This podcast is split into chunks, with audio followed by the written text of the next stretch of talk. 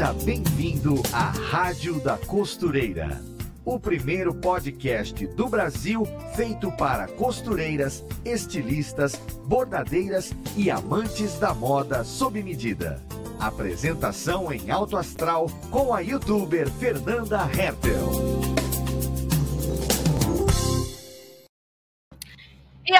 Rádio da Costureira está no ar com mais um podcast para todas as costureiras, estilistas, artesãs desse nosso Brasil. Se você aí do outro lado ama costurar, seja para você vestir, seja por terapia, artesanato, hobby ou profissão, nosso objetivo aqui na rádio é levar o melhor conteúdo costurístico até você.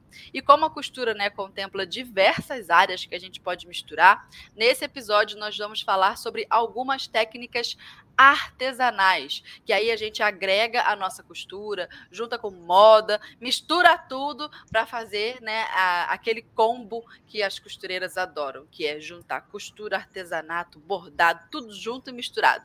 Tricô, crochê, macramê, como utilizar tudo isso no nosso ateliê. Quais as vantagens dessas técnicas?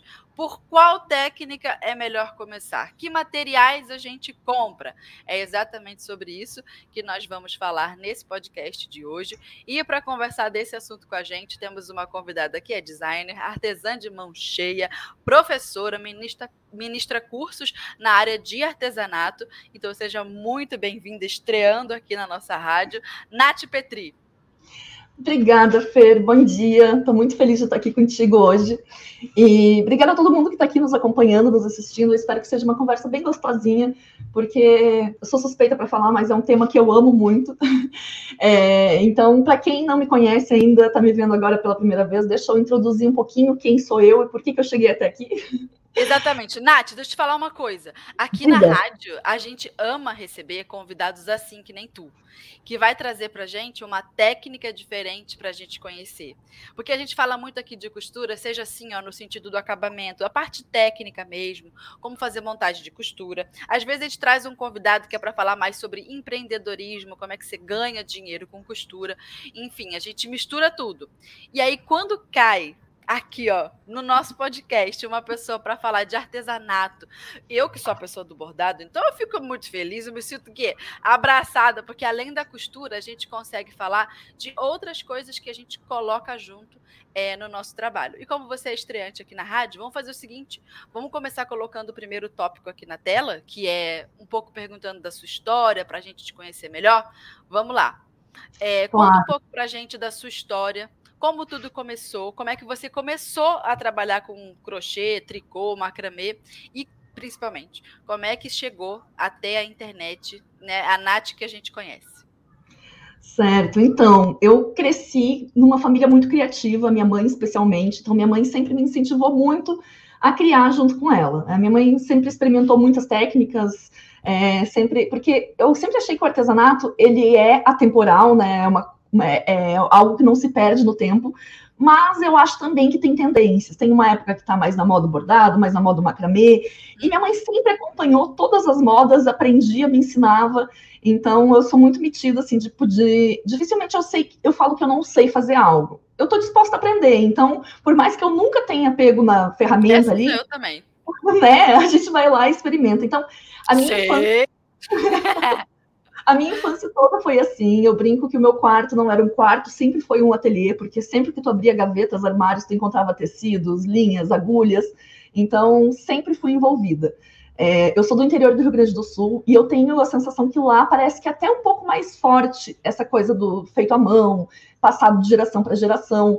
É, e eu tenho essa sensação porque quando eu comecei a ensinar, eu fui indo viajar para outras cidades e muita gente dizia que não tinha isso tão forte na família, na, na cultura. Então, acho eu acho que, que, algumas, algumas cidades têm isso. Acho que interior tem, de né? Minas tem também. Verdade. Eu acho que para o Nordeste também, para o Recife, para o Nordeste, ali você vai subindo ali também é mais forte. Tem. Verdade. e cada região e cada região tem uma técnica mais forte, né, que predomina. É, no Rio Grande do Sul, pelo friozinho ali no inverno, friozinho, modesta parte, modesta parte, é, eu estava sempre tricotando blusas com a minha mãe, ela fazendo, e, as, e eu comecei, na verdade, eu sempre falo que é desfazendo, porque eu era muito pequenininha, estava lá em volta da mãe pedindo para fazer, e ela dizia: Não, é, não ainda está muito cedo para te fazer, mas tu me ajuda aqui a desmanchar o que deu errado. E aí acho que até por isso que tem uma facilidade enorme de me permitir errar, de quando algo dá errado eu não sofro, desfaço, refaço quantas vezes precisar, é o que eu também sempre tento repassar é, para quem aprende comigo. Mas voltando, aí depois dessa infância criativa, que também aprendi muito com minha avó, minha avó é costureira, bordadeira, é, minhas tias sempre fizeram coisas também manuais, então eu, eu quis estudar algo criativo.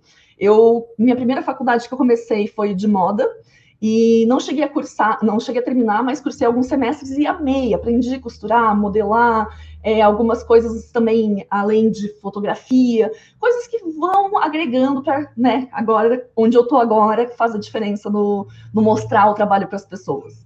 É, não me formei em moda, porém me formei em design de produto, troquei de curso, e aí me encontrei, me apaixonei, porque eu gosto muito de transformar as coisas e ver potencial é, e beleza onde nem todo mundo vê, escolher materiais, pensar em texturas e toques. Isso tudo vem do, da faculdade de design, mas está completamente ligado ao artesanato, né? Porque o artesanato é isso: é a gente se envolver com as técnicas, com as texturas, com os materiais, com o que a gente quer decorar na nossa casa, vestir. Então, eu acho que o design e o artesanato eles fazem uma junção perfeita. E é isso que eu trouxe para o ateliê que é onde eu busco as técnicas para ensinar. Eu comecei fazendo peças para vender, é, eu trabalhava como designer, não estava muito feliz no meu emprego, aí comecei a fazer umas coisinhas, os amigos viram, me incentivaram, e aí eu pensei, e por que não colocar isso na internet? Como é. toda artesã, né? Começa a fazer uma coisa, a amiga pede, ai, faz uma para mim. Exato, e daquele friozinho na barriga que a gente não faz ideia de quanto cobrar quando pedem para comprar, e aí começa a virar aos poucos um negócio, né? Comigo também foi assim. Então, fazem quase sete anos que eu comecei o, o ateliê. Na época, eu lancei a página no Facebook, com o Instagram nem usava tanto essa parte de business, de negócio. E ali fui colocando umas peças, as pessoas foram pedindo para comprar, depois apareceram umas pessoas mais curiosas para aprender. E aí me convidaram para uma oficina, e ali eu vi que eu estava muito feliz de ensinar, de repassar o que eu sabia. E aí, desde então, tudo que eu crio já é pensando em ensinar. Então, se eu vou criar uma peça, eu já penso na didática, como é que vai ser mais fácil para a pessoa aprender. É, então, eu fui desenvolvendo meu trabalho. Falo até sozinho, eu dou aula para o vento. Aí eu vou falando sozinho. Você faz isso também, Nath? Dá aula, já fica pensando, eu vou falar assim, aí eu vou explicar assim. Aí daqui a pouco meu marido passa e me vê. Ele fala assim: você está rezando? Eu falei, não, estou pensando numa aula aqui que eu vou dar. É exatamente isso. É, me identifico muito. Então, resumindo, a história é mais ou menos isso, como que eu cheguei até aqui. Foi dessa vida criativa desde o comecinho que eu mantenho hoje, tentando me inspirar e inspirar outras pessoas sempre. Que demais! E aí, que bom que a gente vai falar disso. Conhecemos sua, sua história e agora a gente está vendo esse, esse macramezão aí, ó, lindão atrás de tu. E aí a gente está ficando o quê? Curioso já para saber como é que a gente como é que a gente entende essas técnicas. Então vamos começar é, com a nossa pauta, digamos, mais voltada para essa parte técnica que a gente precisa, ó, aprender contigo, perguntar as coisas. Vamos lá, segunda é, perguntinha na tela. Por qual técnica de artesanato você acha, né, você acredita, que é melhor começar? Como identificar qual delas combina mais comigo, com o meu perfil, pro, sei lá, com o meu jeito de vida, meu momento de vida? Como é que a gente escolhe? Então, eu acho que essa é uma coisa bem pessoal. Inclusive, quem está assistindo aqui, se tiver alguma resposta também, coloca aí nos comentários para a gente ler, porque eu acho que não existe verdade absoluta sobre isso. Mas o que eu penso é, eu acho que uma das maiores motivações para a gente fazer algo, começar um projeto, querendo ou não, é o resultado final. A gente mira no que a gente quer, né? Então, a gente quer fazer uma roupa, a gente pensa qual roupa que a gente quer e aí começa a pesquisar em cima do que a gente quer, no resultado que a gente quer, como que a gente começa para fazer isso. E eu acho que no artesanato é a mesma coisa. Então, por exemplo, eu foquei em três técnicas no, no ateliê que é tricô, crochê e macramê. Quem nunca fez nenhuma, às vezes nem sabe a diferença, fica confuso, perdido, acha que tricô é crochê, crochê é macramê, não sabe a diferença, e tá tudo bem, é completamente normal, porque no fim das contas são todas tramas de fios, né? Então, é, num primeiro momento a gente olha e parece tudo a mesma coisa. O que eu recomendo? Eu gosto muito do Pinterest, gosto muito de usar ele como ferramenta de pesquisa, de inspiração, de tudo mais. Então, uma dica é: joga o nome de cada técnica e observa o que, que aparece mais de resultado. Porque algumas técnicas servem mais para decoração, outras ficam melhor para vestuário, e aí tu vai entendendo o que, que faz mais sentido para ti, o que, que tu tem mais vontade de fazer.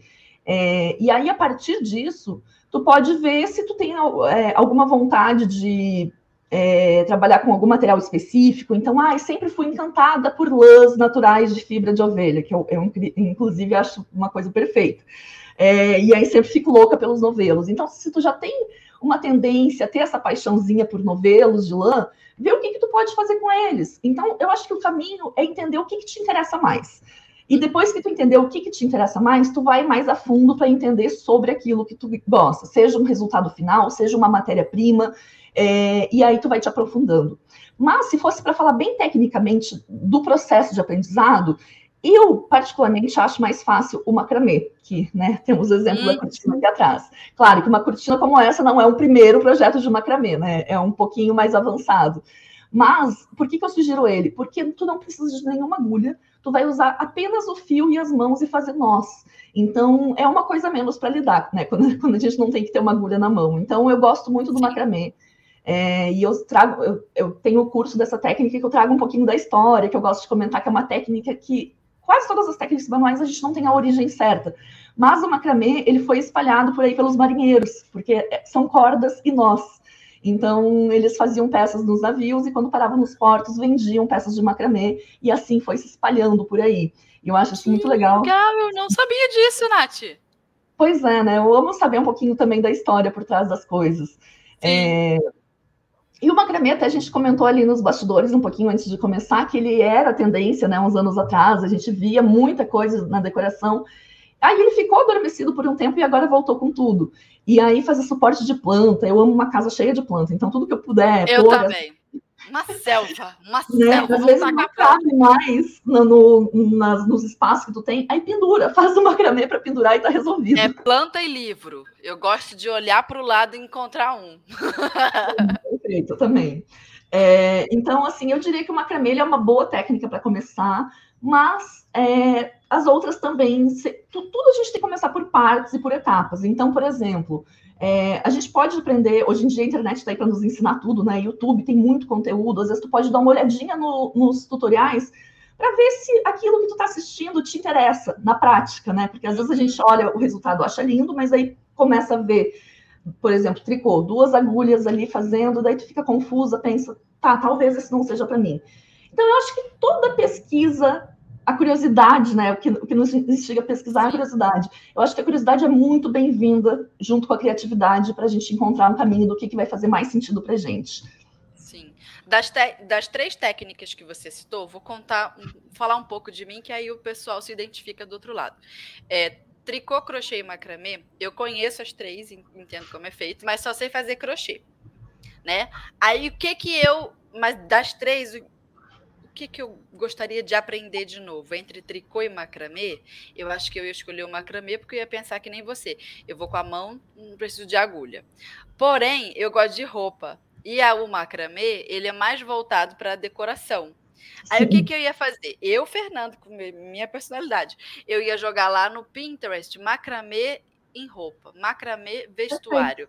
E aí eu ia ver o que, que eu conseguiria fazer daquilo ali que me interessasse. Aí, se eu achasse resposta naquilo, eu ia optar pelo macramê.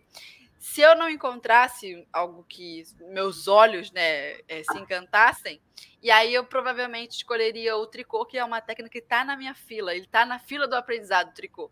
E aí, porque tem muita roupa, né? Tricô é muito vestuário, Sim. e tá tão em alto crochê o tricô, meu Deus do céu com tá esse negócio né? depois, da, depois da pandemia e essas as pessoas não querem mais o industrializado, tudo feito igual. Então tá muito em alta, a gente vê direto. Eu vi na Juliana Paz outro dia um vestido de crochê que tinha uma arara. Falei, meu Deus, Juliana Paz, me dê esse vestido. e aí eu fui olhar o vestido na loja, que é, é uma loja que vem, né?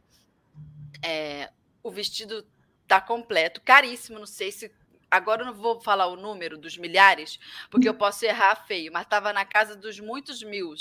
E, e o da loja não tinha a tal da arara. A mesma arara que estava lá na Juliana Paz, o da loja que era vendido não tinha. Fizeram a arara só para Juliana. Aí eu fico pensando, até se eu tivesse o dinheiro, os milhares lá, para comprar o bendito do vestido, se eu quisesse igual o da Juliana com a arara, eu teria que fazer a minha própria arara, porque nem a arara é vendida lá. De tão exclusivo que é, de tão feito à mão, porque uma arara de crochê, né? Toda montadinha Sim. no ponto alto, sabe? Sim. No, viradinha assim. Ah, que perfeita, Caramba, que maravilhosa. E aplicada por cima de crochê. Enfim. Nossa, que incrível. É, e a técnica manual, ela é exclusiva, né? Por mais que tu vá lá reproduzir um vestido que tu Sim. te inspirou, ele vai ser exclusivo, porque alguma coisa sempre vai sair diferente, tu vai colocar o teu toque, as tuas cores, a tua paleta. Então, Sim. Sempre vai ser personalizado, e isso é muito legal. É, aí, puxando o gancho do tricô que tu comentou, né? Eu amo o tricô, especialmente para vestuário, porque comparando com o crochê, eu acho que o crochê também dá super certo. Porém, o tricô ele consome um pouco menos de fio e isso deixa a trama um pouco mais fluida, mais leve. É, exato, é, é uma malha, né? O tricô ele forma uma malha literalmente. Então, eu amo tricô e eu gosto muito de trabalhar com os fios grossos, porque eu gosto do resultado do, daquele maxi tricô. E também uhum. gosto porque agiliza, né, para a gente não demorar mil anos, porque uma blusa de tricô ali, eu já cronometrei mais ou menos 30 horas para fazer. E quanto mais fino o fio, mais horas tu vai levar, né? Então, essas 30 horas podem virar 60, 90, muitas horas a mais, dependendo da espessura. E aí, nessa vida moderna que a gente vive, com mil projetos na lista que a gente quer fazer, eu sempre gosto de dar opções que vão agilizar um pouquinho para a gente ganhar tempo, poder fazer mais coisas. E aí eu entro com uh, o meu toque, que é sempre o fio mais grosso, essa coisa que fica um aspecto mais moderno também, né? Sim, sim. E é um rústico moderno. Como pode, né, esse contraste? Mas é, tá, o artesanato, ele tá com uma cara de design mais é, ultimamente, sabe? É, se engana quem acha que é coisa de toalha de mesa de vó. Não Exato. que seja um problema a toalha da mesa da vó, tá, gente? Ela Eu representa toda uma. Um, sim, ela representa todo um, um mood, todo um calor afetivo, a casa, a lembrança, enfim, da avó, tá tudo certo.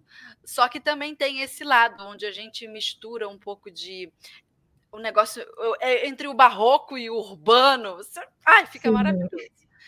O, o que é. eu gosto de crochê em roupa é uma coisa que eu vejo pouco, mas eu gosto muito. Eu gosto do efeito de fazer um vestido de, de tricô bem apertadinho, bem tubinho, bem piriguético, a tal ponto de você precisar colocar um zíper nas costas, se for o caso, Sim. dependendo do modelo, e que ele passe aquele efeito de bandagem sabe, Ai. vestido de bandagem. Sim. Aí você uhum. mistura os pontos em listras, e aí na cintura você diminui a quantidade de ponto, no quadril você aumenta, abre o ponto, e aí usa aquela fileira de ponto pipoca. Meu Deus do Ai, céu! Fica lindo, fica muito eu lindo. Amo. eu tenho um começado aqui em casa, e eu não terminei. Tá só a faixa da cintura para baixo, e eu não terminei a parte de cima. Estou me devendo esse vestido. Ai, mas, mas quem faz artesanato sempre tem os projetinhos em andamento, né? É, e a gente sabe que tem uns que vão ser a longo prazo, que não adianta a gente querer fazer eles ali em pouco tempo. E aí eu, eu sou, acho que muita gente se identifica de ficar com muitos projetos ao mesmo tempo, né? A louca dos projetos em andamento. Também. Às vezes eu até me comprometo assim, não, esse aqui agora eu vou terminar, vou deixar ele no meio do caminho me atrapalhando para eu olhar para ele e lembrar que ele está aqui, que ele precisa ser terminado. Eu, eu boto numa caixinha. Eu arrumo uma caixinha dessa organizadora, essas caixinhas de tamanho de caixa de sapato. Sim. Aí eu encontrei uma para comprar, nessas, essas armarinho, que ela é branquinha, igual aquele material de pasta, de Sim. pasta escolar. E aí ela é clean, ela é arrumadinha. Falei, ah, e agora eu vou comprar só essa, porque ela é toda branca, não tem nada lisa. Aí o que, que eu faço? Compro essas caixas organizadoras e boto o projeto lá dentro. E aí a eu não descanso até eu terminar aquela caixa. Eu esvaziar aquela caixa. E aí eu boto ah, outra perfeito. coisa É, não, eu, o meu problema é que se eu coloco num lugar muito organizado, ele não me incomoda e eu deixo lá. Eu preciso um pouquinho, a bagunça me motiva, assim. Então, se ele estiver num lugar que está me atrapalhando, eu, tá, eu preciso resolver isso aqui. E aí, assim, eu vou lidando com os projetos que eu tenho certeza que eu quero terminar logo. Entendi. Olha como é que artesanato mexe com essas questões né, de autoconhecimento, personalidade. Eu prefiro a bagunça, a uhum. bagunça me estimula. Eu prefiro organizado, porque quando está organizado eu penso, minha cabeça tem clareza, agora eu paro e vou fazer. Então depende de como que é a resposta da pessoa. Aí a gente vai fazendo crochê e vai se conhecendo. Né? É isso que as pessoas não entendem. por que, que você faz artesanato? Por que você está perdendo seu tempo com isso? Primeiro que eu não estou perdendo tempo, que vai ficar um resultado, a peça linda no final, pelo amor de Deus. Mas às vezes isso vem de quem, olhando de fora, não entende que tem muitas outras coisas por trás daquela atividade ali. Aquela ocupação. Uhum. Ah, uhum. gente apaixonada. É, Nath, vamos ao terceiro tópico, então? Vamos, vamos. lá. Agora, né, que a gente já escolheu a técnica, falamos um pouco disso. O que, que eu devo comprar? Que materiais eu preciso ter para começar em, em, cada técnica? O que, que você recomenda aí para gente? Então, eu, não, eu, sou, eu sou uma pessoa que eu gosto muito de consumir consciente, eu não gosto de sair gastando dinheiro que não vai ser eu bem usado. Gasta. É. não, eu amo gastar também, mas eu tento gastar de forma mais consciente, porque eu fico um pouco aflita se eu tenho co coisas que eu comprei e não usei. Então, para falar de o que escolher de material, para começar, compra apenas o que tu vai precisar para aquele projeto que tu escolheu. Então, escolhe, né? A gente falou ali, mira num projeto. Ah, quero fazer uma blusa de tricô, quero fazer uma cortina de macramê. O que, que é que tu quer fazer? É, aí vê o que, que tu precisa de material para aquele projeto e começa aos pouquinhos, porque tem gente que acha, não, se eu vou precisar, se eu vou aprender a fazer tricô, eu preciso comprar um kit com todos os tamanhos de agulhas, diversos tipos de ah, fio. Sim, é, não então, faço isso, não. sentido, assim, que eu digo, ó, não precisa montar um ateliê, um espaço, se tu ainda nem tem certeza do quanto aquela técnica vai te o bichinho da técnica vai te explicar, né? Porque tem umas técnicas que a gente começa ali despretensiosamente quando vê que tá completamente viciada. É, eu brinco, né? Que qualquer técnica é porta de entrada para drogas mais pesadas, porque a gente começa quando você tá deixando todo o dinheiro no armarinho, não dá mais atenção para a família porque tá contando ponto. Exatamente. É, né? Então, eu sempre brinco que a gente começa assim. E eu sugiro começar mirando numa coisa de cada vez, assim. Então, porque a gente se empolga, a gente vai no armarinho, vê um fio maravilhoso, daí se tu tá começando a fazer tricô, tu nem sabe ainda se tu vai gostar, tu vai comprar para fazer cinco blusas. Até tu chegar na segunda blusa, tu já enjoou daqueles fios e tem novidade no armarinho. Então, é dessa forma que eu incentivo o consumo mais consciente. Assim, vamos uma, um projeto de cada vez, um material para cada projeto de cada vez, e aos pouquinhos, tu vai começar a ter um, um, o teu estoque de materiais necessários. Então, tu fez uma blusa que tu usou uma agulha X, daqui a pouco tu vai fazer outra, que tu vai comprar outra agulha, e quando tu vê, tu tem o teu conjunto de agulhas, o teu ateliê começando a, aparecer ali num espacinho que tu reserva para organizar tuas coisas de artesanato. Então, eu sempre gosto de botar um pouquinho de calma, assim, porque é muito empolgante. Realmente, os materiais é onde a gente mais tem vontade de, eu pelo menos, mais tenho vontade de gastar todo o meu dinheiro. A, a louca do armarinho. Mas se a, a gente fosse pensar assim, ó, é, para tricô, por exemplo, agulha, Sim. o fio, e tem só. algum outro material? Nenhum material específico, um marcador, uma besteirinha. Ah, eu adoro uma besteirinha. As é, pessoas... É, para quem gosta de besteirinha, tem muito, é que nem papelaria, né? Que tem tu vai, umas pontinhas que você bota na ponta da agulha, ah, os negócios. Em formato de flor, em formato de coração, em formato de estrela, um mais lindo que o outro. Eu quero isso! Eu, eu quero gastar meu dinheiro com isso. É, exato. Então, você, né? Porque eu sempre, por exemplo, no curso onde eu ensino a fazer blusa de tricô, que é um curso que é muito queridinho no inverno, porque o friozinho já aquece a mão ali tricotando, depois tu ainda tem uma blusa para vestir. É, eu sempre falo para as minhas alunas: ó, escolhe o fio que tu precisa e a agulha proporcional para começar. Se, se, tu vai começar só aprendendo a técnica, se tu não vai começar já numa blusa, que também é o ideal até, é um fio não muito fino, porque quanto mais grosso, mais fácil de visualizar o que tu tá fazendo, né? Então eu gosto que eu sempre incentivo quem tá começando fazer coisas com fio mais grosso, porque daí tu consegue enxergar o ponto. Se tu faz com aquelas Eu aprendi crochê assim, sabia? Eu tentei é? com a Cleia, eu falei, mas que raio que eu não acho a emenda, o ponto, não acho nada. Aí eu peguei e fiz crochê com uma, um fio de lã grandão. E aí eu consegui ver. Falei, ah! É, não, porque metade do, do caminho para te aprender a técnica é tu entender o que eu chamo de ergonomia do ponto, que é tu entender o desenho, a anatomia, na verdade, troquei a palavra. É, a anatomia do ponto, para te entender exatamente o desenho dele, para te saber o que, que é uma lançada, o que, que é, onde é que tu vai colocar tua agulha, o que, que é que tu já fez, como conta a carreira. E aí, quando a gente trabalha com uma cleia, só vê um, uma, uma maçaroquinha de fios. Depois que você aprendeu a ver na linha grossa, você é. consegue ver na cleia. É Exato, não tem mais limite. Mas de início, você não vê nada ali. Sim, exato. Tem um fio que ele está há muitos anos, porque lãs no mercado, é, quem acompanha sabe que sempre vem coleções novas e saem alguns produtos de linha, então é difícil indicar uma. Mas tem um fio que está há muitos anos já em coleção que eu sempre sugiro, que é o Urbano da Círculo, é, por, por ser uma lã mais grossinha e ele tem uma textura boa. Deixa gente maluca. né? Tu, desejo tudo. Inclusive leva, todas as marcas. Leva todo o meu dinheiro, leva todo o meu dinheiro. É, e a amigurumi, minha... amigurumi leva todo o meu dinheiro. Ai, é uma perdição, é uma perdição. Revistas, livros. Mas então, esse fio urbano, ele é um fio mais grossinho, é uma lã acrílica, então, para começar, ele é perfeito. Eu sempre indico para as minhas alunas que estão começando os primeiros pontos, pega um fio urbano, uma agulha de tricô 8 milímetros, que é a recomendada para esse fio, e vai praticando os pontinhos. Tu vai fazer macramê, não é tricô que tu vai fazer? Macramê é legal porque é qualquer fio mesmo. Tu tem um restinho de corda do varal que tu não usou ali na área de serviço, pega ela para praticar macramê. É, qualquer corda, qualquer barbante mais grosso para o macramê serve.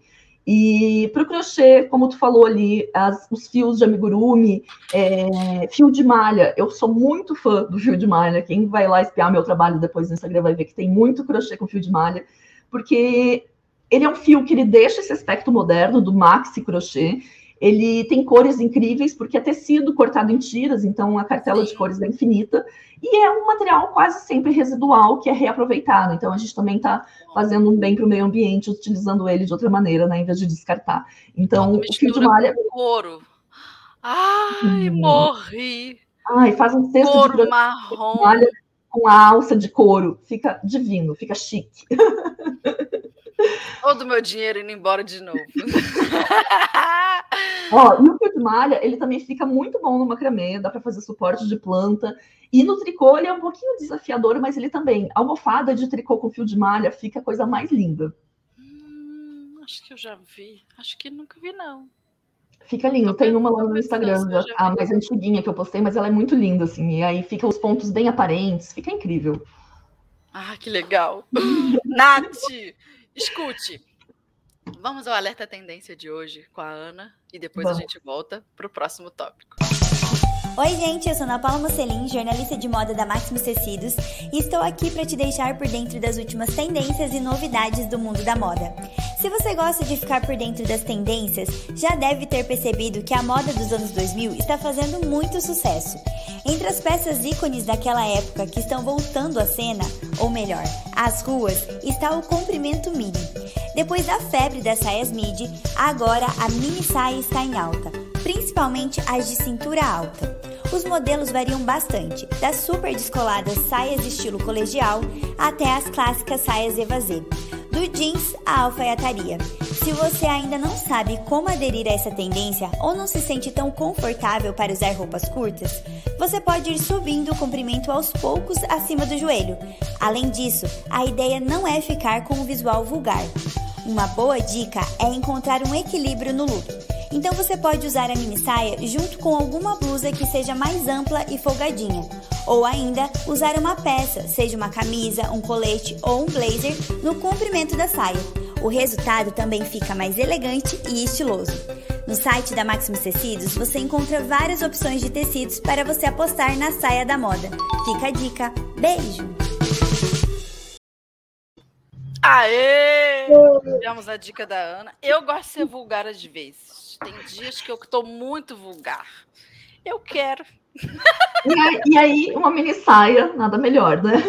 Adorei a, a, tendência. Eu amo, eu amo ver as modas voltando e tô amando ver a moda do, dos anos 2000 bombando de novo. Sim. Estamos Bem, muito Britney. Exatamente.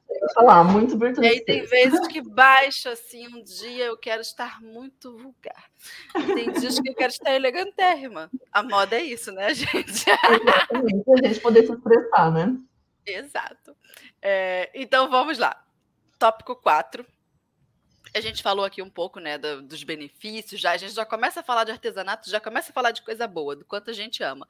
Mas vamos é, focar um pouquinho mais agora nas vantagens é, dessas técnicas, seja por terapia, hobby, para ganhar dinheiro, é, se dá para conciliar tudo isso junto. O que, que a gente tira de bom quando faz um artesanato? Olha, eu acho que o saldo é muito positivo quando a gente faz artesanato. O único saldo negativo é quando a gente passa no armarinho. Tirando isso, é só. Tirando isso, é só vantagem, só benefício. É, eu gosto muito de falar sobre autoconhecimento, amor próprio. E as técnicas manuais, elas estão muito junto com isso, porque são atividades terapêuticas, né? É, tudo que a gente faz por repetição entra quase num modo de meditação. Então, quando a gente está aprendendo algo, a gente fica tão imerso naquilo é, que a gente vai abrindo espaço na nossa mente, é, a gente consegue, às vezes, focar tanto em aprender que a gente não consegue nem pensar nos problemas. Então, por isso que muitas terapeutas recomendam, encontre um hobby, vê o que, que tu gosta de fazer, é, e, fa e o mais importante é que te faça bem. Então, o, não vamos só romantizar as técnicas manuais, porque na hora de aprender é difícil, é, tem horas que a gente passa uma raivinha, e aí o que, que eu recomendo nessas horas? Larga o projeto, vai dar uma volta, respira, vê outros ares, depois tu volta, porque às vezes a gente também começa a dar errado e a gente começa a xingar o negócio que a gente está fazendo. Então. Mas até isso é bom, descarrega. É, também. Xinga, xinga sem culpa. Xinga sem culpa. É. Mas também, estiver te irritando, é isso, larga ali, volta, porque a meta de fazer artesanato é fazer bem para si mesmo. Assim, eu gosto muito Sim. desse lado de entender que aquilo ali está nos ajudando de muitas maneiras, fazendo bem para nossa mente, para o nosso corpo. É, ajuda a gente a ter uma percepção melhor nos detalhes, porque o artesanato ele é detalhe, né? Eles são é, sempre pequenas coisas. Então, a gente pode usar isso para aproveitar e estimular a nossa criatividade, não só, a gente estimula ela no artesanato e leva ela para a vida toda. É, eu também gosto muito de falar de vida criativa, porque eu acho que a criatividade ela está presente em qualquer lugar, em qualquer momento, e explorar coisas que nos deixem mais criativa, como artesanato, é, é um bem danado.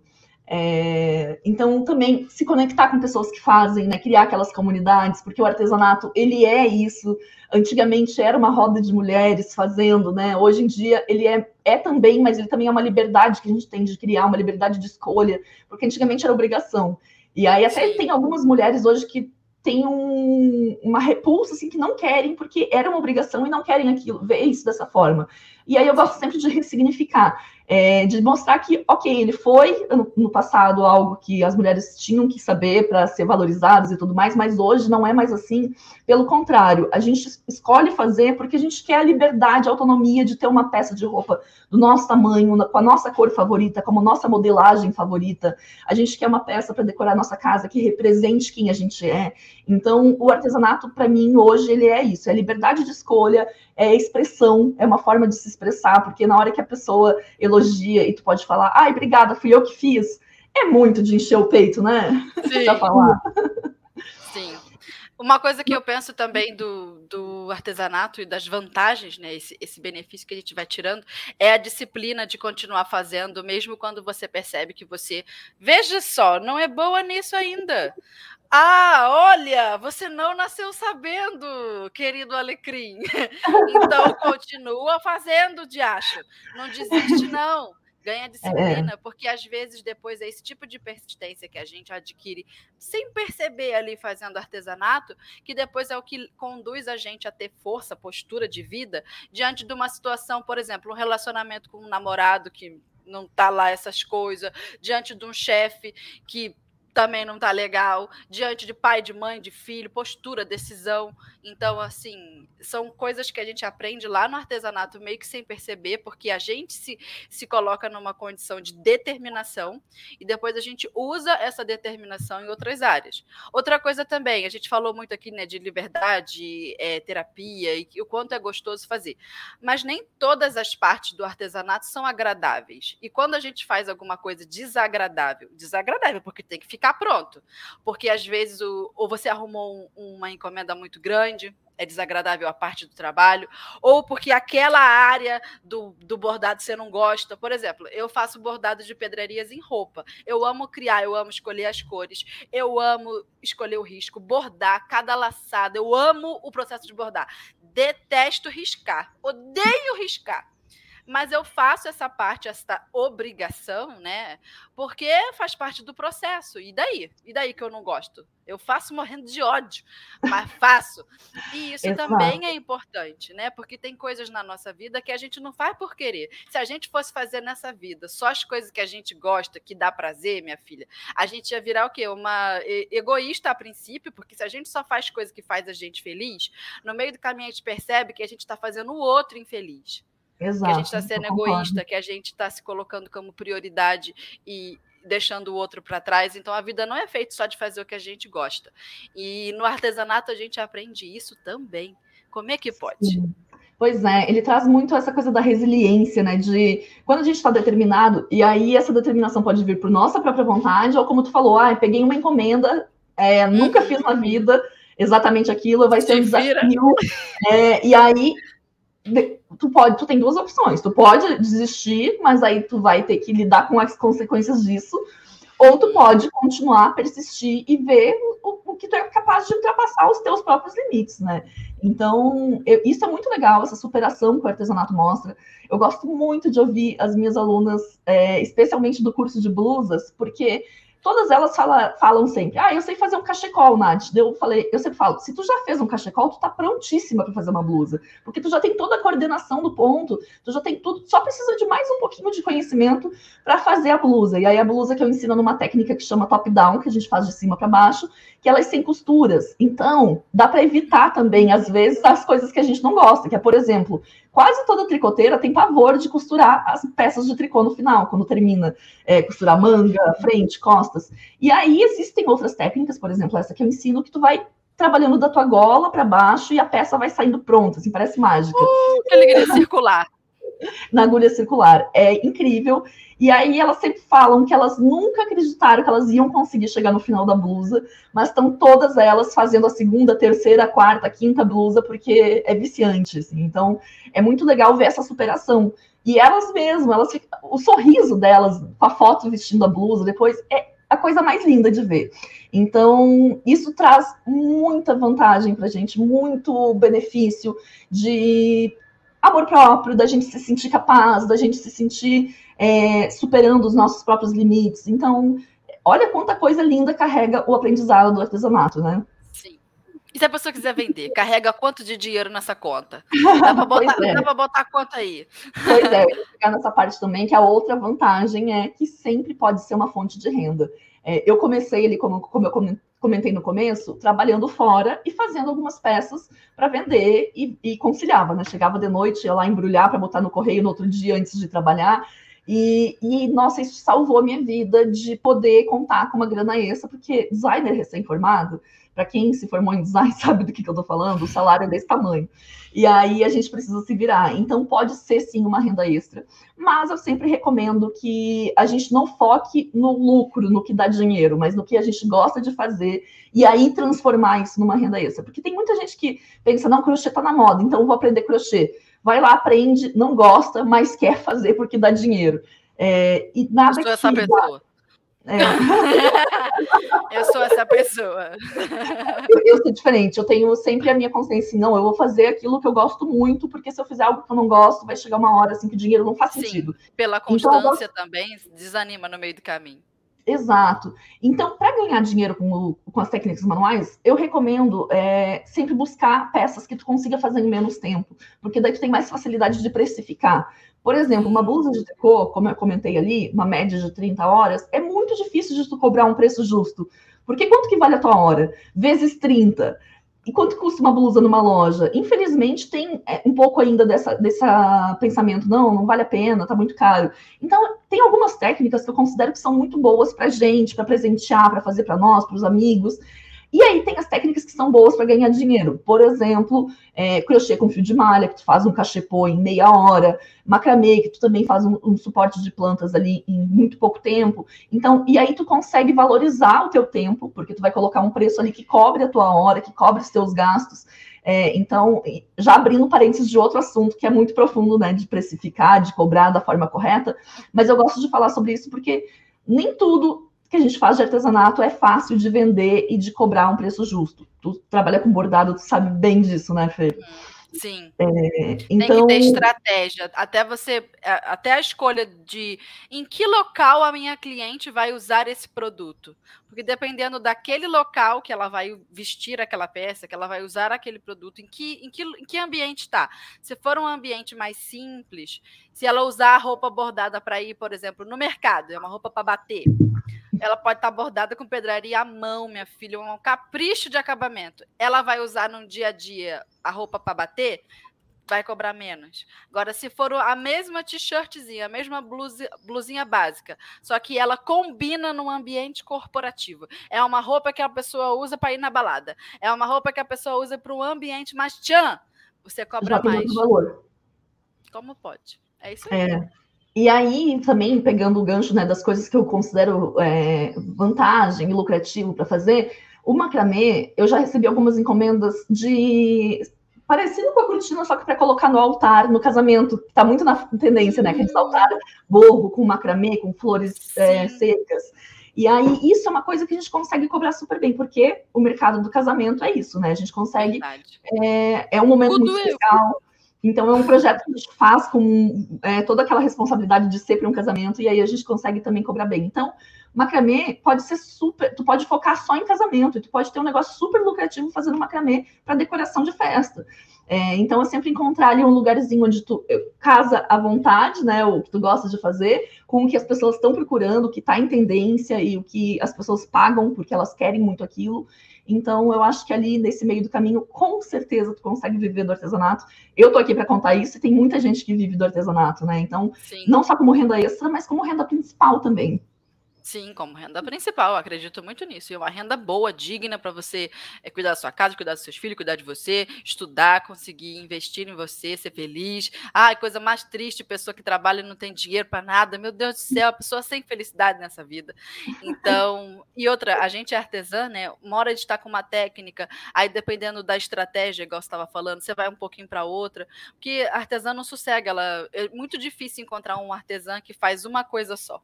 Ela Muito. faz um pouquinho é. de cada coisa. É. Eu não conheço uma criatura que, não, eu só faço só essa, nunca tentei outra, nunca pensei em tentar, tá bom. Eu não conheço essa pessoa.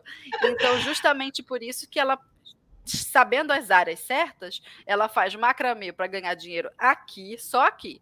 E aí tricô para ganhar dinheiro nisso aqui, aqui, e aí ela vai misturando tudo. Ganha Exato. dinheiro em todas as pontas. Exato. Mas tem que ter conhecimento. Tem que ter. E, é, e aí entra. É, eu acho muito importante também essa coisa de artesã saber de todas as técnicas, não só porque a gente tem as mãos inquietas e quer aprender, mas também porque isso atiça a nossa criatividade, porque a gente tem muito mais recurso quando a gente sabe mais de uma técnica. Por isso que eu defendo uhum. tanto aprender tricô, crochê, macramê, costura, bordado, tudo. É, porque a gente vai ver uma inspiração, ai que linda, mas é de tricô, não sei fazer tricô, tu já trava. É, então eu gosto de instigar, por mais que tu não vá usar tanto essas técnicas no teu dia a dia, tu saber elas faz toda a diferença para explorar a tua criatividade. Sim. E até mesmo se você salva lá no Pinterest, você tem uma pastinha só de bordados de pedraria, por exemplo. E aí você quer ter uma ideia para uma bolsa de crochê, ver todas as pastas. Quando eu quero ter uma ideia, eu vejo todas as pastas. É de crochê, é de ponto cruz, é de macramê, é de bolsa. E aí eu vou vendo tudo para eu pegar aquela salada inteira de repertório, fora a memória, né? Que a gente tem muita memória visual. Geralmente Sim. a artesã tem uma memória visual forte.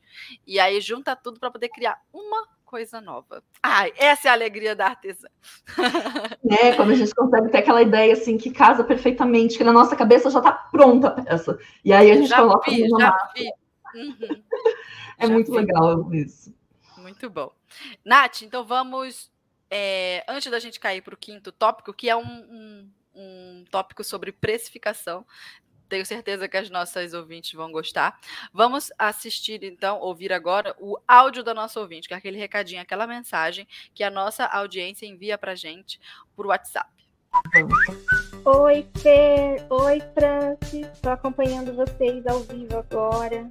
Muito obrigada pelo carisma, pelo carinho, por essas informações riquíssimas. Eu sou costureira há alguns anos. A minha avó com essa pandemia, eu acabei tendo que abrir um ateliê próprio. E está sendo uma experiência muito incrível ter acesso a todas essas informações que vocês deixam disponível. Você, Fer, com a Rádio Costureira, maravilhosa. Adoro. Agora eu tô podendo praticar o que eu aprendo com as entrevistas que você faz. Tô muito animada com esse mini curso da Francis, animadíssima. Nunca vi molar, mulagem, não consigo nem falar direito. Mas, nossa, estou muito empolgada. Tenho certeza que eu vou aprender muita coisa boa. Muito obrigada pelo carinho de vocês. Um beijo enorme. Aê, que querida! Muito obrigada Amém. pelo carinho, viu? Muito obrigada pelo carinho de vocês. E o mini curso da França está no ar. É isso aí, vamos aprender mulagem. É, tá Nath, eu ainda não experimentei, quero muito, mulagem. É, pois é, e a Francis é fera, é, o melhor, é a melhor pessoa para te ensinar o melhor é, lugar. tem esse mini curso. Não, não cata vício em outra, não. Já começa direito. Já começa com a Fran. É, então, Nath, vamos ao quinto tópico, está na tela. Decidi que quero trabalhar com isso. Está decidido. Como calcular o preço do meu artesanato? Xiii. Vixe!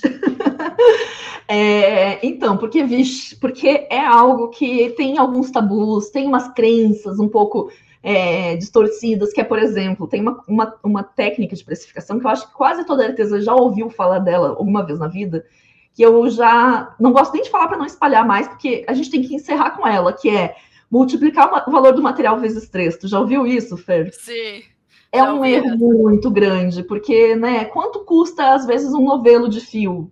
Um novelo simples tu consegue comprar ali por cinco reais, aí tu vai fazer vezes três, vai dar 15 reais, e aí tu levou uma semana para fazer uma peça que vai ganhar 15 reais.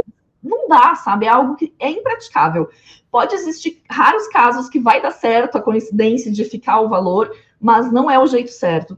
É, e como comentei antes, é um assunto profundo. O que eu gosto de recomendar, tem um vídeo no meu canal do YouTube que é eu convidei uma consultora financeira, que era minha aluna super querida, a Lu Rosas, para falar sobre precificação e ela criou uma formulazinha que eu sempre repasso para as minhas alunas e é o jeito que eu coloco o preço das minhas peças, ou então quando eu crio uma peça e dou sugestão de preço de venda, eu uso ela.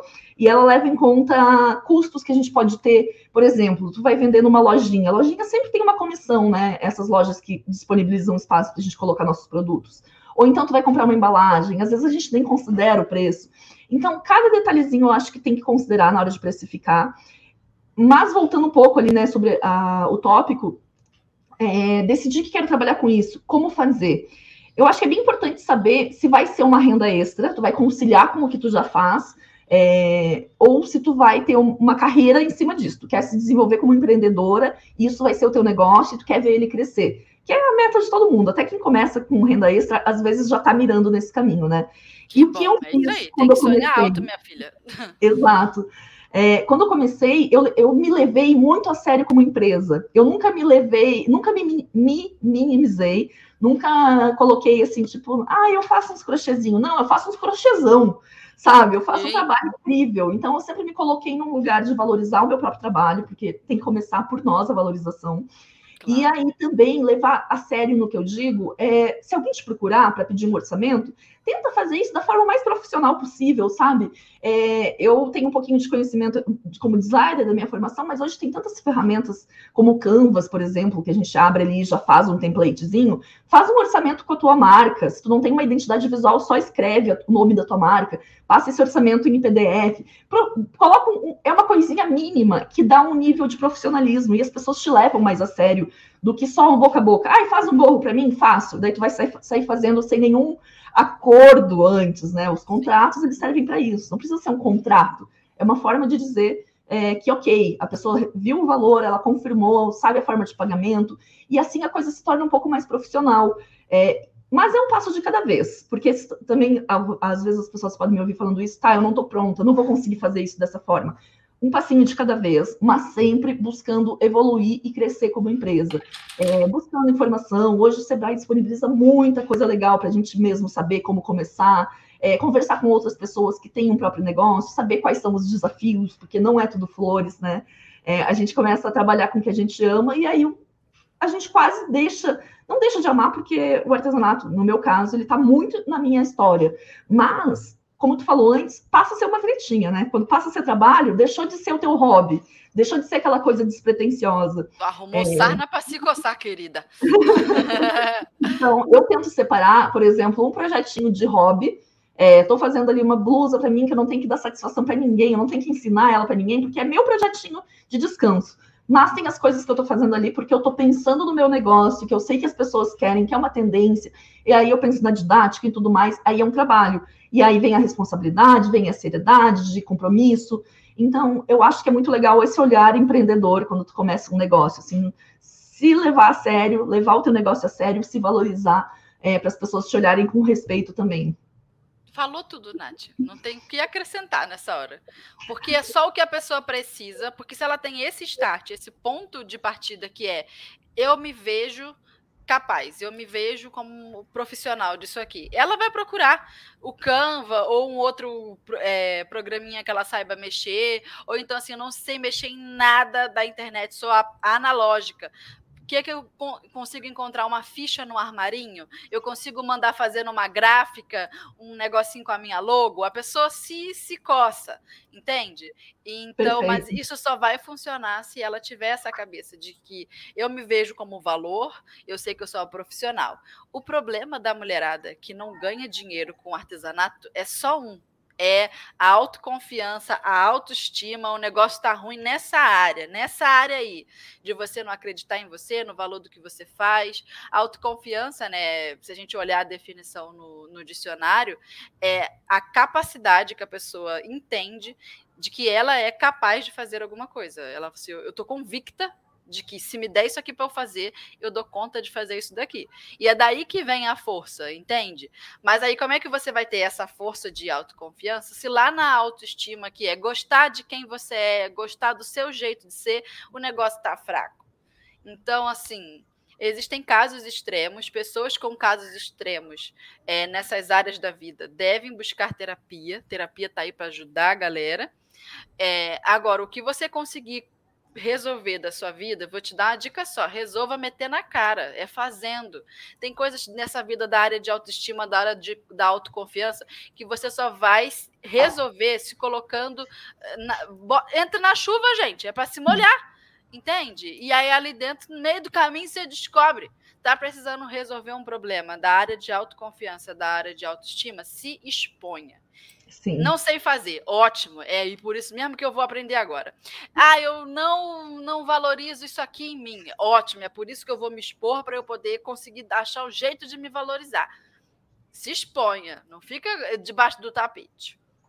É, não perfeito isso, porque tu falou de também buscar ajuda. Eu faço terapia há muitos anos, sou uma grande defensora da terapia, porque ainda mais quando a gente enfrenta essa loucura de empreender, de ter um negócio próprio, haja estabilidade emocional. Então, nada melhor do que a gente cuidar muito bem da nossa saúde mental para a gente estar tá bem, para desenvolver tudo mais que a gente quer desenvolver no negócio, inclusive a autoconfiança, né? Que é tão importante é. da gente confiar na gente, para depois se permitir que os outros confiem na gente também. Então, é, achei perfeito isso que tu complementou ninguém tem que ter preconceito, ninguém tem que ter receio, medo, vergonha, sei lá, de procurar uma ajuda quando está precisando. Mas também acho uma coisa, agora eu vou acrescentar também, porque a gente observa o mundo em volta. E o mundo em volta hoje que a gente observa, tá uma coisa de terapia também que às vezes só vira a vontade da vontade de falar, não, porque agora eu faço terapia, não, porque eu sou uma pessoa da terapia, não, porque eu sou analisada, eu sou analisada. Aí dá vontade de virar para a pessoa e falar assim, mas meu bem, você não está precisando de terapia, você está precisando arrumar um, uma sarna para se coçar, um emprego. Que tal um emprego? Um emprego um pouco assim que vai te dar uma apertadinha em você. Isso, seu caso não é terapia, meu bem. Por que, que você não toma uma posição na sua vida? Por que, que você não arruma a sarna para se coçar? Por que você não começa a sacudir para ser útil? Por que, que você não lavou a louça da sua pia hoje? Que aquela pia tá lá te esperando. Entende? Aí também tem esse lado. Ninguém que precisa de terapia tem que deixar de fazer porque tem preconceito. Minha filha, os profissionais ajudam as pessoas. E, e é isso aí. Agora, também não me venha fazer terapia de bengala que nós não é tonta.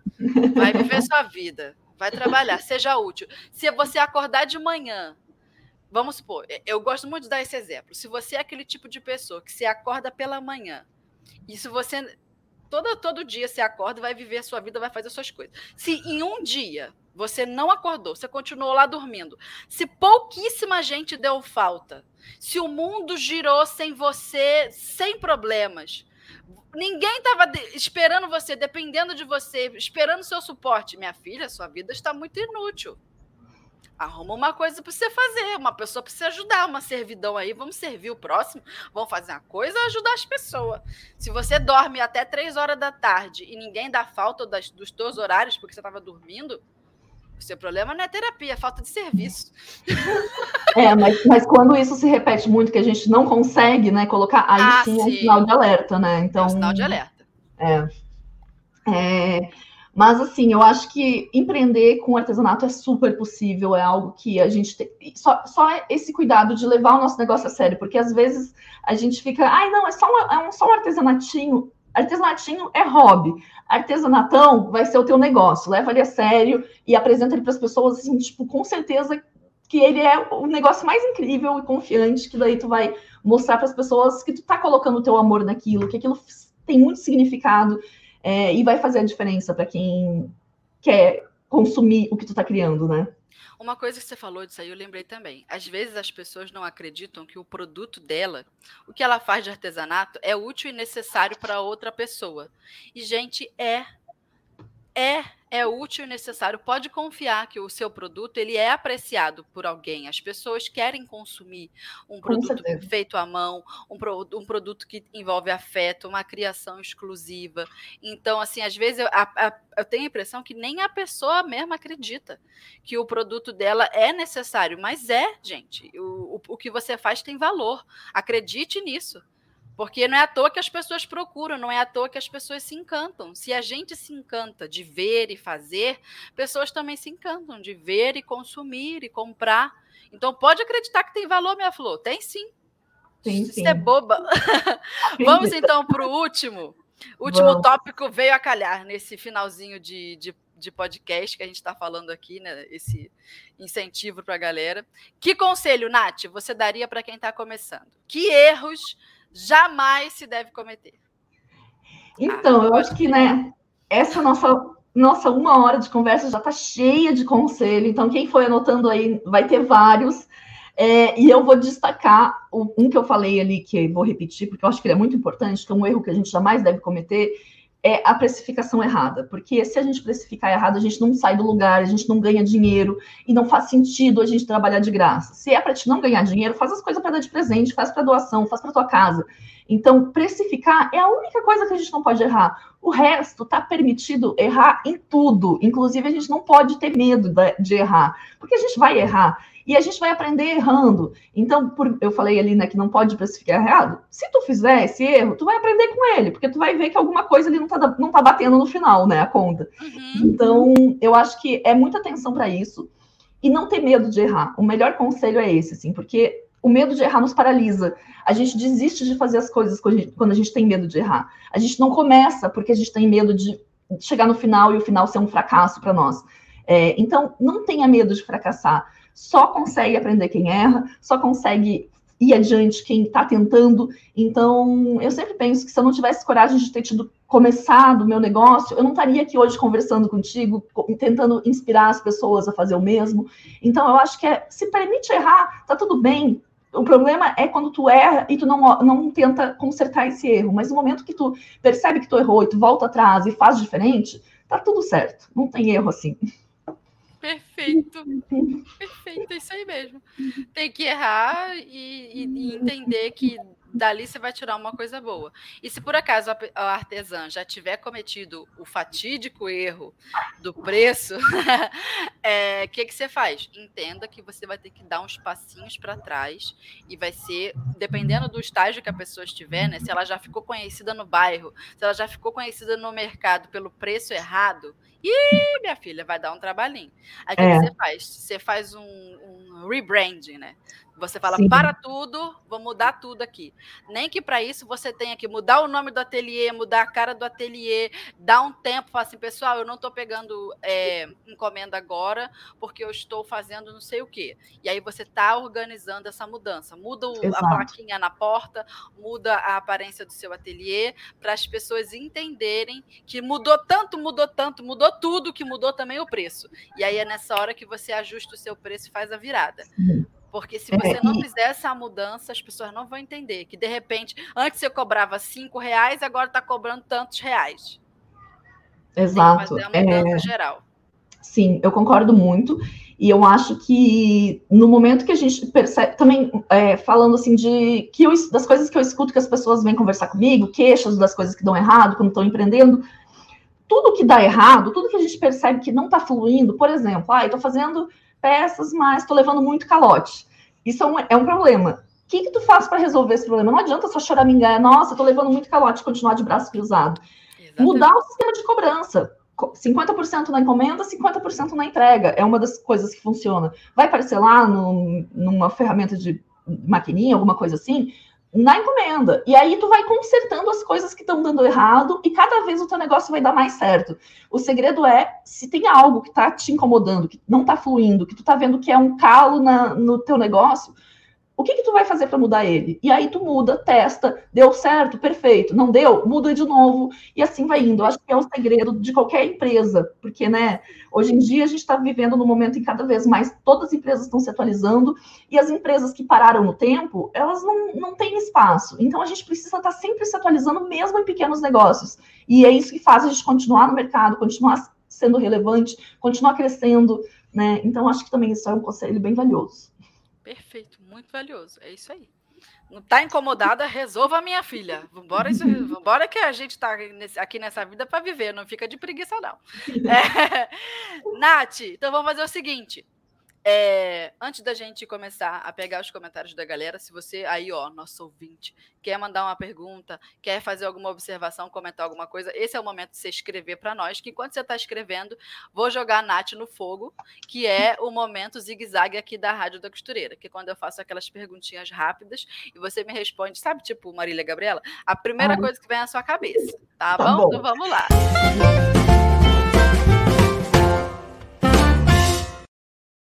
Nath Petri, responda rápido. Qual o maior desafio de fazer artesanato para vender? A valorização das pessoas, que é um exercício que a gente tem que fazer sempre. Uma educação. Vou te educar, querida. Senta Exato. aqui. É, e parte de nós. A gente não pode esperar isso das pessoas. Lembrando não. da nossa conversa, parte da gente. Exatamente. Que, que bom seria se o povo tivesse bom senso. Ah, não vivemos nesse mundo. Dois, se você pudesse indicar um único livro para ajudar as artesãs de todo o Brasil. Ai, livro seria? Difícil. Eu estou com a minha biblioteca aqui em cima, deixa eu pegar um que eu amo. Grande Magia, Vida Criativa Sem Medo. Não sei se você já conhece ele, Fê. Não, nunca tinha visto. Ele Vou é botar na minha lista da Amazon. Ele é da mesma autora de Comer, Rezar e Amar e ele fala sobre hum, vida criativa, é, dos desafios que a gente tem de se, se sabotar, enfim, é muito legal e para todas as áreas, recomendo demais. Olha aí, tivemos até a indicação junto com a capa, junto com o livro. Três, Nath, complete a frase. Artesanato é um ato de amor próprio. Que com frase, né? certeza. né? É, não, é é, e aí, quando a gente vende, entrega, apresentei algo feito por nós, eu acredito que a nossa energia vai junto. E, e aí, quando a gente ama, a gente faz aquilo com muito amor, aquilo vai carregado de amor. Então, a gente está entregando o nosso amor próprio em forma de algo para outra pessoa, para aquilo se transformar em amor na casa, na vida dela. Assim. Então, eu, eu acredito muito nesse poder da energia que vai junto com as coisas feitas à mão. Sim, e a gente sente o ser humano ele é sensível, tem coisas que a gente não sabe explicar, mas a gente sente. Uhum. É isso aí. Agora vamos aos comentários da galera.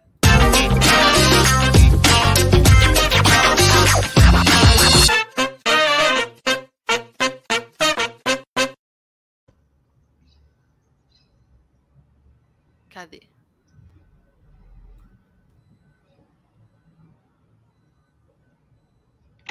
Ó, temos um depoimento da Madalena de Souza. A gente precisa meter as caras, vir embora para São Paulo, para uma cidade pequena. Peraí, vim embora para São Paulo, numa uma cidade pequena no Piauí. Ela foi embora Como de São Paulo. Ah, essa parte eu não entendi. Eu tô, tô, com dificuldade de entender a geografia da Madalena. Eu só sei que ela está numa cidade pequena do Piauí, porque ela quer ficar perto da família. Resolvi abrir uma sala de costura e, graças a Deus, não falta trabalho. Olha aí, temos um depoimento de sucesso.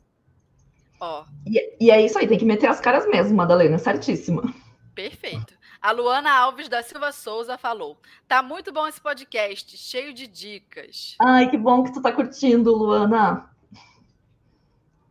Cadê? Tem uma pergunta sobre precificação, da Esther Luzamba Yenga. Ela perguntou: Fernanda e Nath, vocês são especiais. Tenho uma dúvida sobre precificar. Na chegada da cliente, se, se precificar na chegada da cliente, antes de costurar ou depois do trabalho? Então, eu acho que. A gente precisa saber o preço antes, né? É, eu acho que é bom construir, assim, dependendo do como que é o teu negócio, se é uma costura sob encomenda, como que tu vai uh, passar esse preço? Com certeza tem que ser antes, como a Fê falou. É, nunca depois, porque ele precisa aprovar o orçamento. Não dá para chegar com uma caixinha surpresa e dizer, ó, oh, custou tanto. É, não, tu tem que comunicar antes, porque a pessoa tem que se planejar para pagar, né? É, o segredo para não levar calote é deixar muito claro quanto custa. Então, eu acho que sempre antes. E aí, desenvolver um métodozinho teu de precificação para te passar para o cliente sempre antes, né? Sempre é, antes tem artesã que faz por tabela, tem artesã que faz por carga horária, tem artesã que faz pelo salário que quer ganhar, porque na cabeça dela é um salário ideal na carga horária. Tem artesã que tem um outro emprego e é, trabalha com artesanato, né, um complemento da renda, e aí ela faz a carga horária dela com uma conta diferente. Mas o importante é você acertar a mão e cobrar, cobra para mais. Se é para errar, minha filha, erra para mais. Só não me erra para menos. Até erra para mais. Exatamente. E também investe nessa conscientização do cliente. Nem o cliente, quando compra um produto da gente, ele não paga só a coisa que ele leva. Ele paga o fato de ser exclusivo, ele paga o fato de que ele entrou em contato com você e contou a história dele para você, para você criar aquele negócio personalizado. Então, assim, envolve muitas coisas. Só que o cliente não vai assimilar sozinho que ele está pagando por isso também se você não contar para ele. Então, você tem que uhum. contar para o seu cliente que ele está comprando emoção, comprando exclusividade, comprando. É, afetividade. E olha, são coisas subjetivas. Não vai grudado no produto. Emoção. Então, deixa eu dar mais Mas uma tem dica. como você explicar. Diga, Nath. É, nesse mesmo vídeo que eu comentei que tem no meu canal sobre precificação, lá eu apresento uma ferramenta que eu, que eu criei quando eu participava de feiras, que chama Etiqueta Sincera. É, a etiqueta sincera ela veio a partir de outras ideias que eu já vi pessoas aplicando isso, que eu converso com o cliente na minha etiqueta. Então eu explico lá que essa peça foi feita à mão, ela levou X horas para ficar pronta, deixo espacinho lá para preencher depois e colocar a estimativa de horas que eu levei para fazer. E aí eu falo que eu coloco dois, dois preços nessa etiqueta. Um deles é o preço mínimo, que é o valor que eu posso vender essa peça sem ter muito lucro, mas eu consigo fazer o meu negócio girar, né? O estoque girar e o valor ideal, que é o, que o, o valor ideal que a pessoa paga para manter o meu negócio saudável e sustentável financeiramente. É, e aí as pessoas escolhem qual que ela vai pagar. Então ela começa a se conscientizar do valor a partir da etiqueta.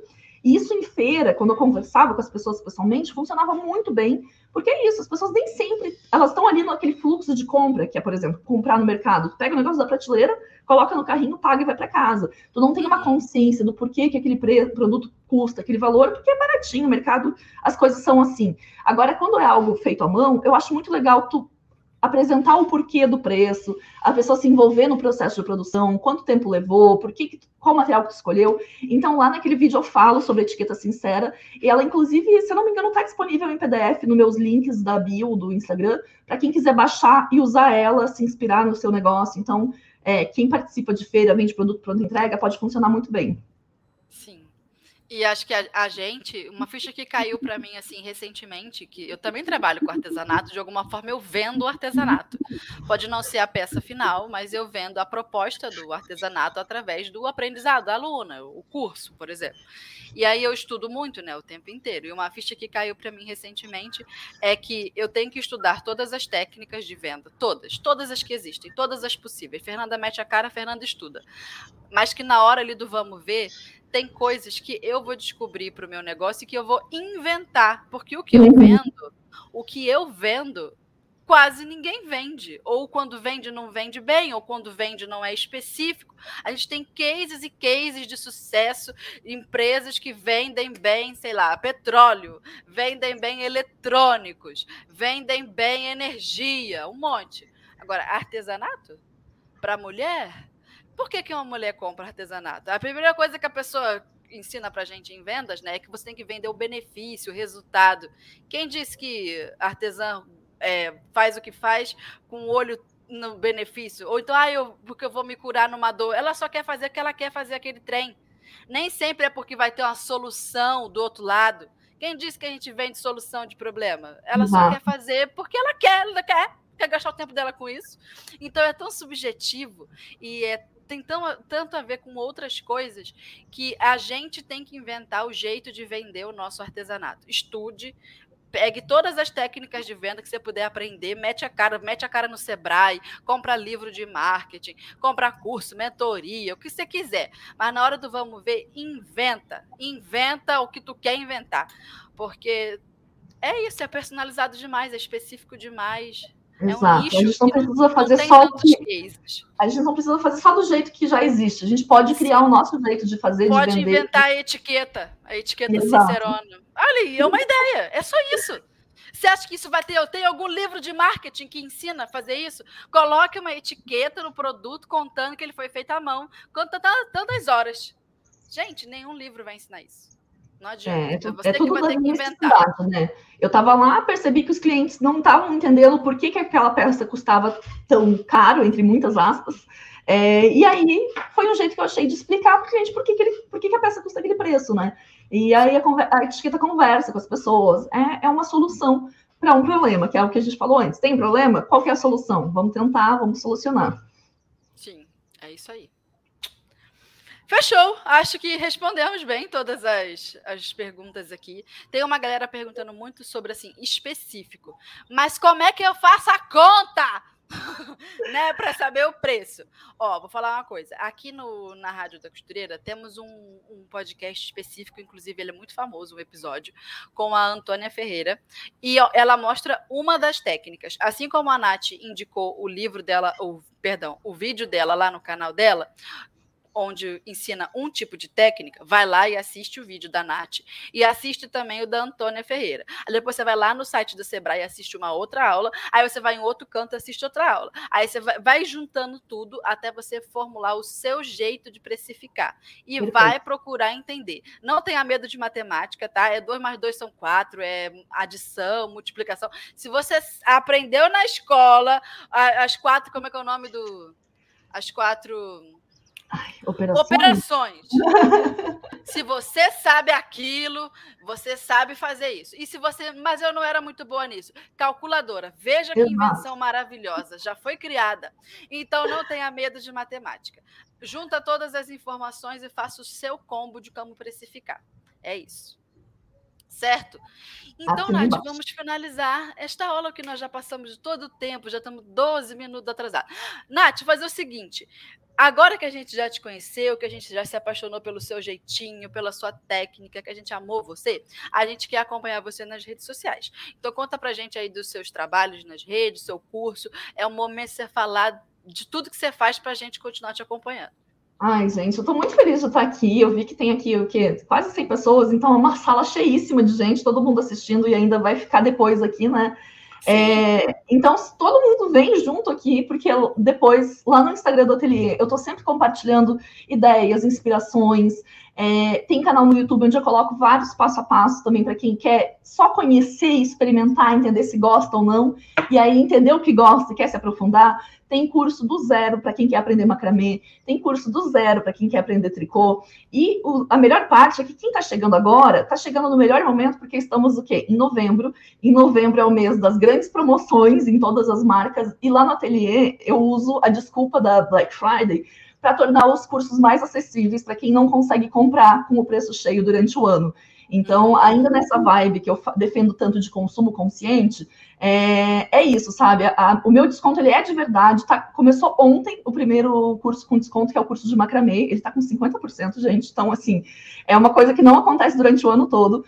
E aí está em promoção e vai ser uma semana Uh, cada semana uma promoção diferente. Então, semana que vem vai ter outro curso com super desconto até o final de novembro. Então, melhor momento para vocês chegarem lá e, e, aproveitar os meus cursos é, com precinho super em conta. E tamo junto para vocês continuarem me seguindo lá no Instagram. Eu sou uma pessoa que amo mostrar a poesia da vida, as, as belezas no que ninguém vê. Então, o meu cotidiano com os meus gatos, a minha rotina que eu não tenho. Tudo isso vocês vão acompanhar comigo lá no Instagram e no canal do YouTube também. Então, vou adorar receber vocês lá também. Ai, que alegria, Nath! Agora a gente não consegue mais viver sem você. Agora que a gente já te conhece, quero muito agradecer a sua presença aqui. Foi muito gostoso conversar contigo. Um bate-papo muito agradável, um encontro, assim, sabe? De quando Ai, adorei a gente conversa e se identifica, não é? Ai, Sim. É essa comunidade da gente que faz, né? Todo mundo aqui se identifica e parece que a gente está todo mundo tricotando e conversando ao mesmo tempo. Eu adorei. Foi incrível participar, Fer. Que bom que deu certo da gente estar aqui. Estou muito feliz também. E quando quiserem, só me chamar que eu já me sinto em casa. As portas da Rádio da Costureira estão abertas para você. Sempre que você tiver uma ideia de pauta, de tópico, ai, queria fazer, falar isso lá na rádio, ia ser bom. Você chega para a gente com a ideia, com a proposta e a gente também. Assim que a gente pensar em alguma coisa que tem cara de Nath, a gente conversa contigo e fique à vontade para falar. Você tem um contato né, da, da gente. Sim. Então, simbora, porque tem muita coisa boa para falar de crochê, de tricô, de macramê. Então, seja muito bem-vinda à nossa rádio. E é isso. A todas as nossas ouvintes também quero agradecer a presença aqui com a gente, fiel, toda quinta-feira. Se você curtiu esse episódio, se você se identificou, se você lembrou de alguém, pega o link, envia para a pessoa. O que eu acho que a, a o pessoal aqui da rádio faz também, é assistir, é, ouvir o podcast sempre acompanhado, é, ouvir o, a aula, né, o que a gente conversa aqui enquanto está trabalhando, enquanto está no ateliê. Então a gente faz a companhia né, de muitas artesãs e costureiras é, toda quinta-feira pela manhã. A gente se encontra então quinta-feira que vem em mais um episódio. Muito obrigada pela sua presença com a gente. Nath, manda um beijo pro povo. Beijo, gente. Adorei a conversa e seguimos juntas nas redes sociais. Beijo para todos vocês também. Beijo, Nath. E assim a gente finaliza a nossa Rádio da Costureira dessa semana.